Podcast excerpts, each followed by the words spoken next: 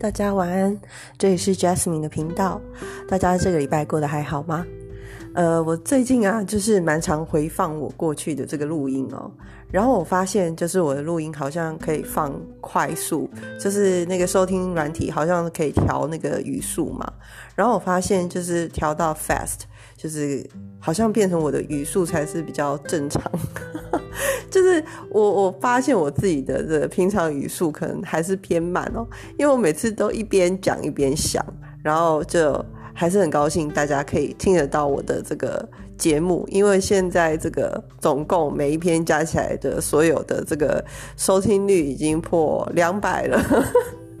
两百可能对很多人来讲只是一个很小的数字，但对我来讲还是一个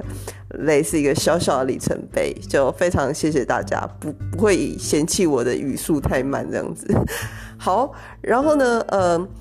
前面三集啊，我们有讲了很多这个关于心理层面的东西哦，就是算这个什么情绪风暴啊，或者是情绪勒索啊这一类的事情哦。那我不晓得大家就是有什么样的感觉，或者是喜不喜欢这一类的主题，也可以留言给我。然后，嗯。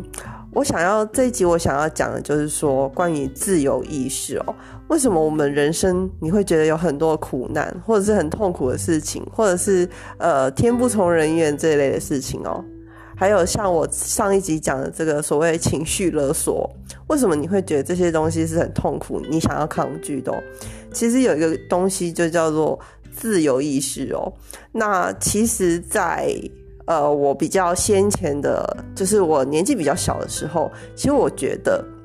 每一个人都应该被尊重，他的自由意识都应该要被别人所尊重。也就是说，别人不应该逼迫你去做出某一种决决定哦，不管是威胁、利诱。好，或者是软的方式，类似情绪勒索这种，呃，操纵于无形的之间哦，我觉得都不应该就是试图就是影响你来做这个决定。但其实这件事情在现实的世界中是非常难的，因为别人也有他们的自由意识，所以他们自由意识就来操纵你去达成他们的自由意识。这是为什么人跟人在这个相处之间哦，会觉得就是很。困难，然后有时候就是会有一种无形的这个角力存在的东西哦。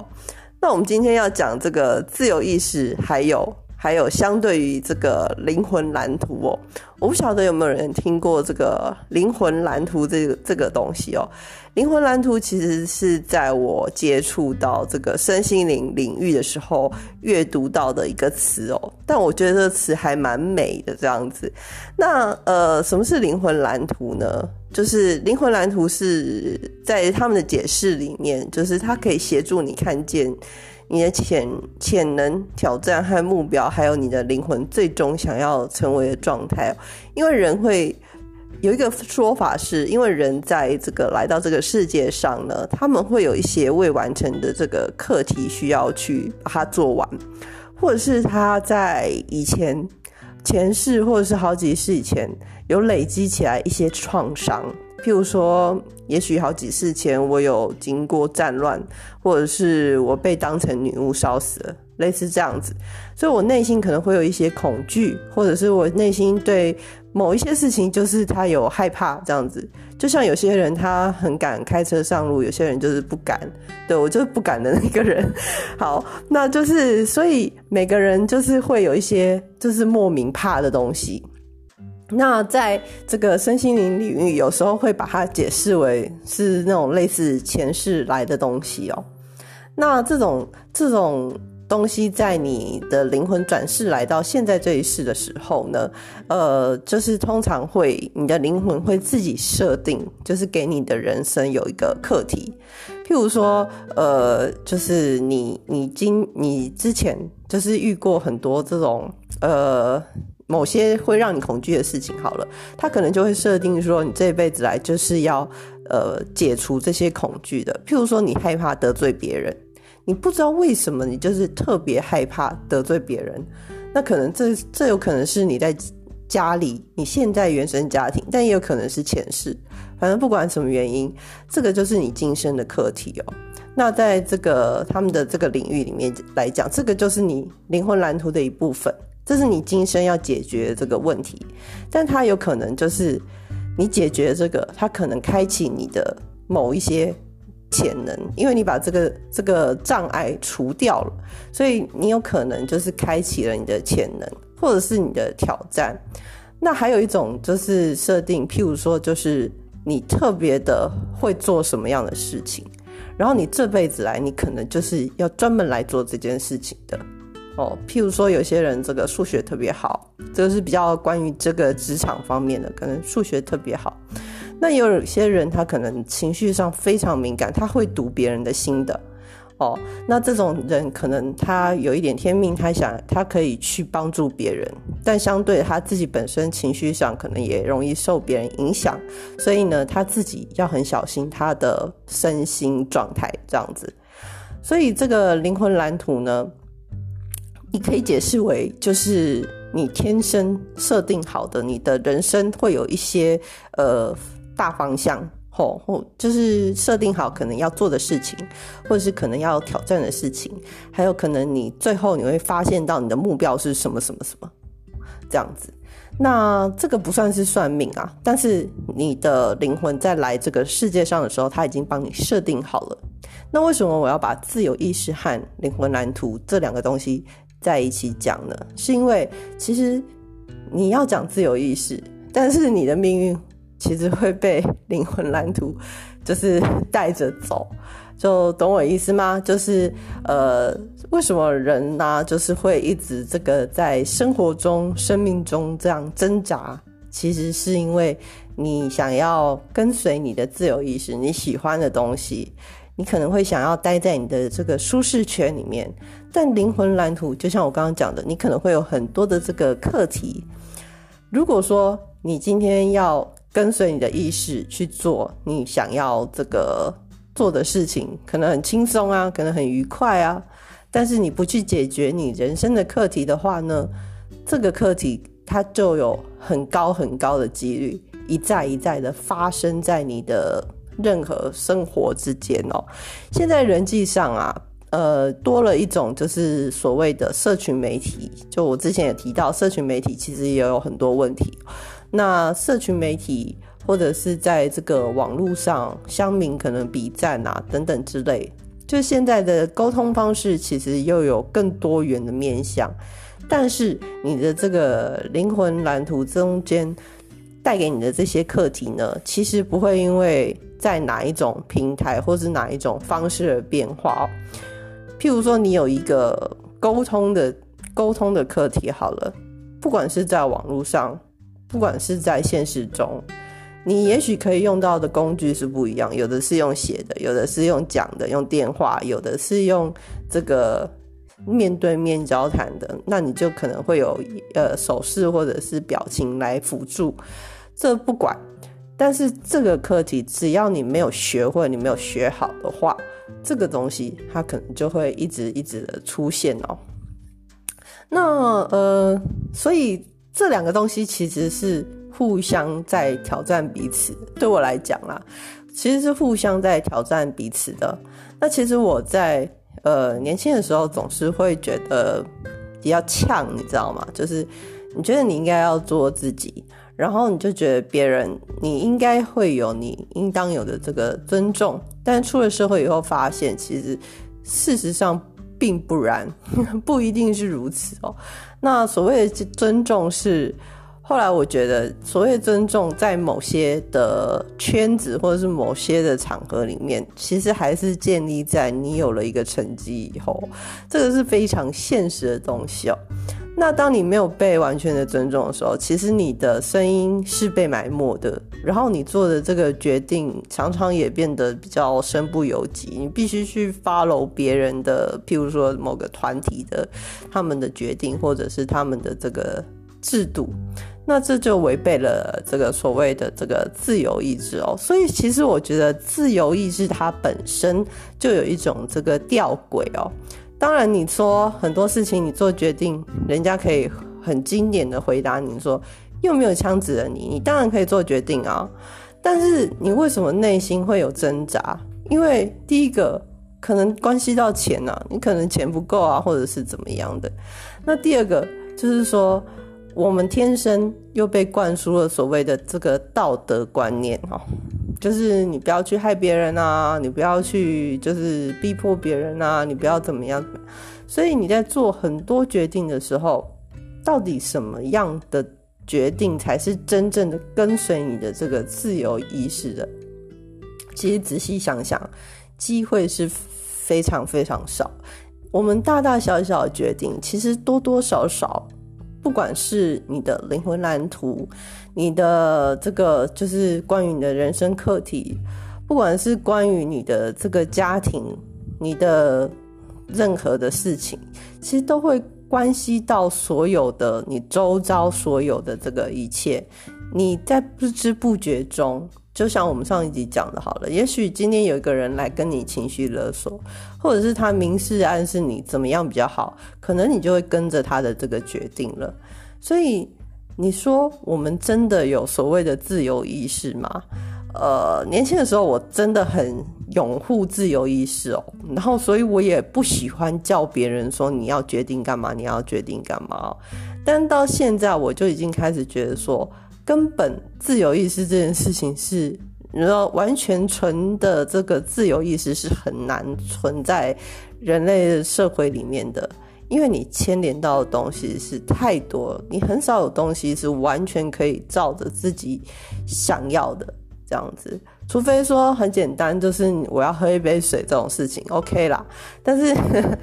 但是这种事情不会造成烦恼嘛？会烦恼的一定都是。比较大的事情，然后关系到比较多的人，所以真的能够就是完全的跟着你的自由意识吗？我觉得在这个实际实际的这个生活上哦，其实是你是有困难的。所以一个人的能力范围可以做的选择哦，最终你都是衡量这个你的代价，你付出的多少，还有你得到多少，跟自由。其实没有完全的关系。那嗯，我不晓得大家听到这边会不会觉得有一点就是 like 有点失望，或是有点 sad。但是，但是其实我我必须讲，这个就是。人生呐，我之前有个老板，就是常跟我讲说，哦，人生就是如此，就是每次遇到什么客户刁难什么，他就会说，人生都是如此哦。虽然有时候听到这句话，然后他逼你去做一些事情，你会觉得很机车，但其实你也会发现说，本来就是这样，就是，嗯，你看人生有生老病死这四个东西哦，只有生是值得庆祝的。然后老病死都好像就是有一点这个有一点悲伤哦，都是秋天或者是冬天的感觉。所以呢，我必须讲，就是自由意识的东西，也许它可以作为一个这个理想的这个理念哦，但是它真的存存在吗？我在这里就是打一个很大的问号。那相反的，我会就会觉得说，这个灵魂蓝图的部分，如果我们能够了解我们这一生的这个课题的话，其实对自己会有帮助相当的多。有一个说法是说，你讨厌那种人，其实你身上有他的特质哦，呃。有点类似这个同性相斥的这个概念哦。其实我身上也有这种感应器，就是有时候我发现，就是我会讨厌某一种有特定的特质的人，但后面我就会发现说，他这个特质跟我很像，所以我在无形中产生了竞争意识，所以我就会排斥他。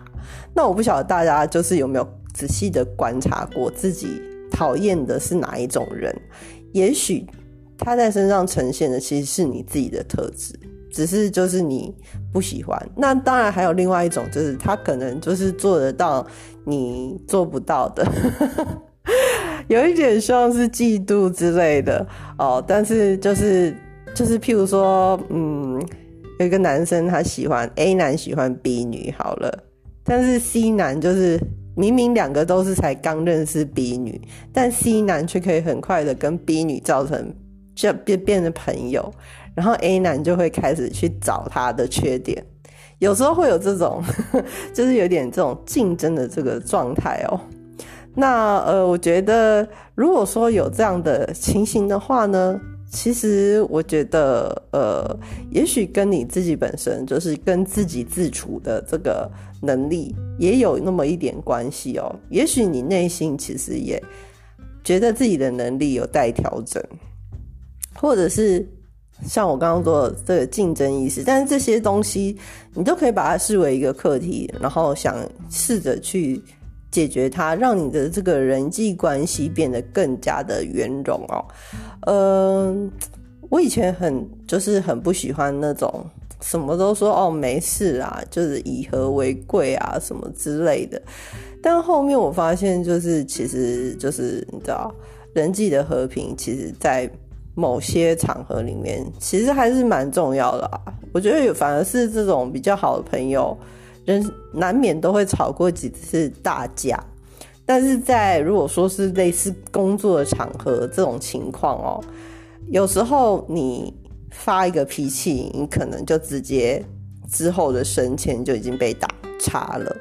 所以，嗯，在这个现实的考量层面上，就是大家可以有自己的情绪，自己的这个。所谓我说刚刚说，也许有一点自由意识的部分哦，但是呢，在这个现实中的使用上，可能会有非常多的这个限制啊。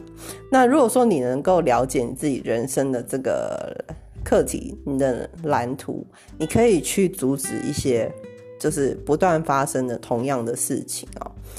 呃，以前我也有也有遭遇过一些东西，然后就发现说，譬如说人际上，就是你在某些人走了以后，你才会发现说，其实他是对你很好，他他是对你很重要。那我发现，其实我就是我后来发现，我就是一个蛮粗心的人。我也提过，就是我的个性就是比较直男，直一点啊，应该说是直吧。然后呢，就是要就是要，不要就是不要，那不会。太多的去考虑对方当下的心情哦，那其实我到现在我也还是不太会，我不知道要怎么样去理解别人的心情，因为我觉得我不是他，然后所以我比较多的时候就是保保持着表面的和和平，但是我就是不太会去你知道做一些取悦人的动作，我想这个也许就是我的这个课题之一啦。那呃，有一些东西就是尽量的，尽量的。如果说这个东西让你越痛哦，我觉得就是你可能越要去试着去探索。如果说有一天发生某件事情让你非常非常的痛，呃，我觉得可能在这件事情发生之前就有可能就是它其实以前就有发生过类似，只是比较小，比较小。那很多东西都是你没有解决，到后来就会越来越大。这个小到大不一定会发生在你对同一个人的身上，它可能会在别人身上。然后那个伤和对你的这个重击，其实是有可能会用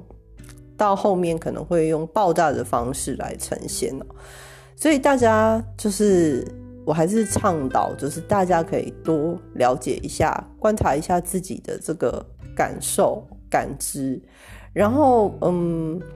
虽然我知道现在的非常多的媒体哦，尤其现在像 YouTube 或者是一些比较新的媒体上面啊，呃，都是比较年轻的人去做的创作，所以他们会鼓励大家就是去创新啊，去发展啊，或者是去呃做自己啊等等之类的哦。但是其实很多东西，我们最后是要往内求的。如果你的内心是平静的，你的内心够稳的话，其实外界很多的东西，你可以看得更清楚。你不用说就是去忍受还是什么的，你自然你的内心了然了，其实你根本就不会对那些东西就是产生太多的这个抗拒。